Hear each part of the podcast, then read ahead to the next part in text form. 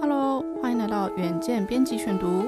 在这里，我们希望听到最新的国际趋势、产经话题，跟着我们一起轻松掌握前进的动力吧。各位听众，大家好，欢迎来到今天的编辑选读。试着回想一下，你人生中最好的朋友是在哪里认识的呢？是从小一起长大的玩伴，是学生时代的好同学，还是在工作中志同道合的同事呢？也许大部分的人都会回答前两者，因为要在职场上找到真心以待的朋友，可说是难如登天的事。毕竟职场上会牵涉到利益，同事之间也有一种竞争关系，加上责任归属问题，有时候向对方的掏心掏肺，最终会变成挖个坑给自己跳。每个人在初入社会、踏进职场时，也许都曾有过和同事拥有革命情感的机会。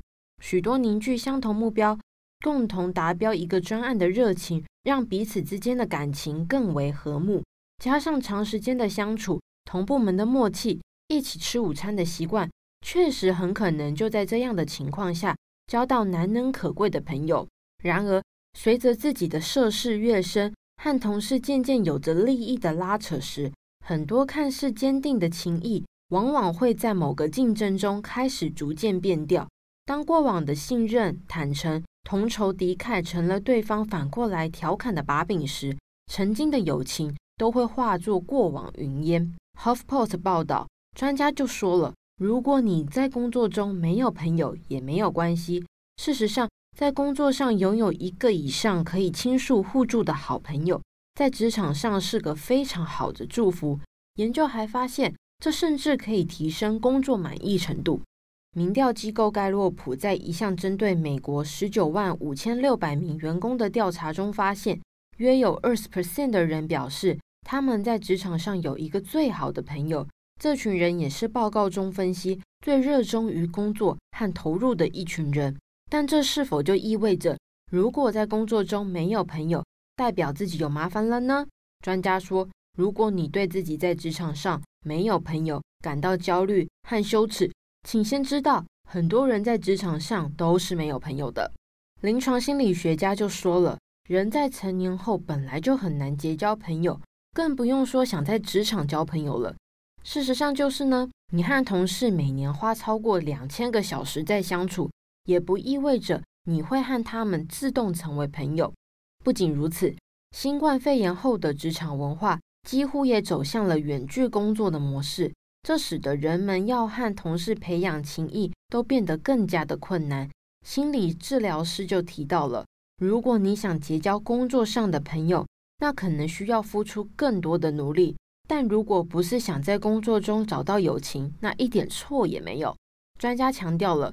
当你对自己的人际关系感到焦虑的时候，要知道，其实大部分的人都在学生时期建立了他们一辈子的友情。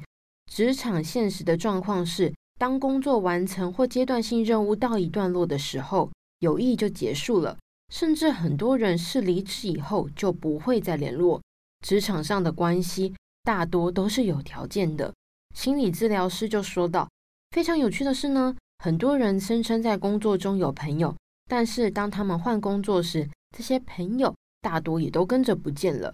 他强调，你应该看看自己和职场朋友的关系有多少是间接的，这是非常重要的事情，因为大部分的人可能日后你就再也见不到了。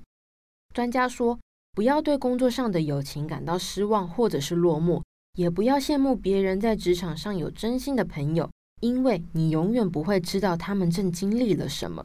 最好的方式呢，是维持自己的价值观和信念。如果你想要拥有工作上的朋友，但是却没有，感到孤独是很正常的。但是请记住，建立友谊需要时间和努力。如果你不想要在工作上交朋友，那也没有关系。人类学家罗宾的研究认为，人们的大脑将可以拥有深厚情谊对象。限制在五个人左右。如果你已经有五个好友了，那其实也就够了。职场专家则说，在职场上想要成功，你不是需要交朋友，而只是需要友善。职场专家分享，每个人的职业生涯、成长过程，甚至完成的工作机会，都不是凭空发生的。这都是和其他人的合作中达成。人们最希望和容易相处的人一起工作，有一点友善，对他人开放包容，会让人觉得跟你一起工作是很舒服的。很多机会呢，往往都是这样来的。